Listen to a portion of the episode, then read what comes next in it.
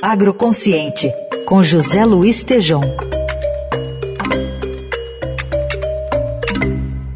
A gente coloca na ponta da linha o nosso colunista do Agroconsciente aqui, José Luiz Tejon. Tudo bem, Tejon? Bom dia. Tudo bem, tudo bem, Carol. Como vai, Carol, Heisen, Bom dia. ouvintes? Eu consegui voltar, viu? Eu já cheguei em São Paulo, estou por aqui. Portanto, que confusão, que encrenca, viu, pessoal? Olha, não está fácil. Eu estou ouvindo aqui, acompanhando sempre. Estava lá acompanhando pela internet vocês, o Estadão.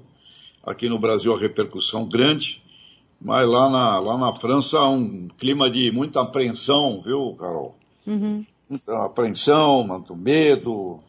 E narrativas, as narrativas por lá, as últimas que trago, é, o pior está por vir. Esta é a, esse é um discurso constante do presidente Macron, viu?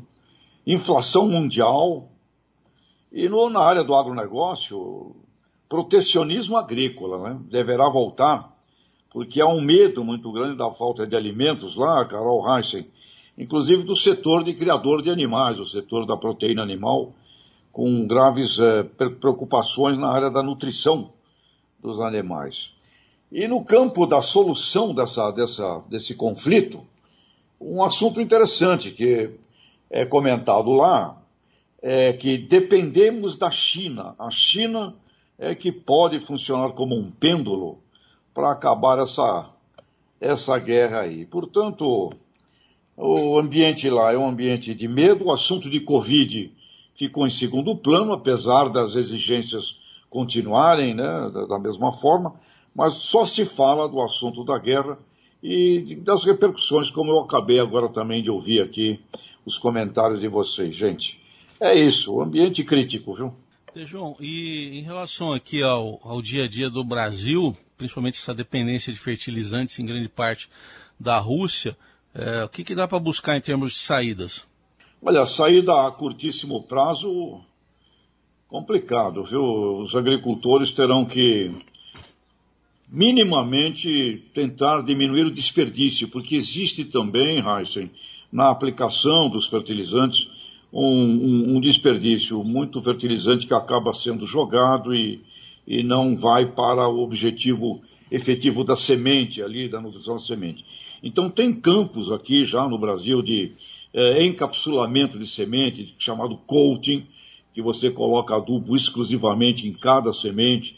Existem em crescimento e desenvolvimento os biofertilizantes, ou seja, precisamos investir urgentemente nisso. E com relação aos fertilizantes clássicos, Heinz, o Brasil importa da Rússia o equivalente a 21% da nossa necessidade. Buscar mercados novos para oferecer, mas o mundo inteiro vai estar buscando mercados novos e, independente disso, o custo, o preço do adubo já estava o dobro do que era, vai subir ainda mais e, além de mercados novos, passaremos a ter no mundo um grande problema de logística de transportes marítimos. A curtíssimo prazo, está na mão dos agricultores brasileiros com os melhores técnicos que a gente tem à disposição em todo o interior do Brasil, um olhar de precisão, precisão, precisão no que temos aí à disposição de fertilizantes. E o grande drama, Heisen, vai ser, não para esta agora, nós temos aí a safrinha em andamento, o grande drama vai ser para a grande safra, né, de 22, 23, que começa a ser plantada em agosto e setembro deste ano. Eu espero que até lá o mundo tenha conseguido resolver essa, essa grave guerra aí, viu, Raíssa? Senão a, a complicação é grande.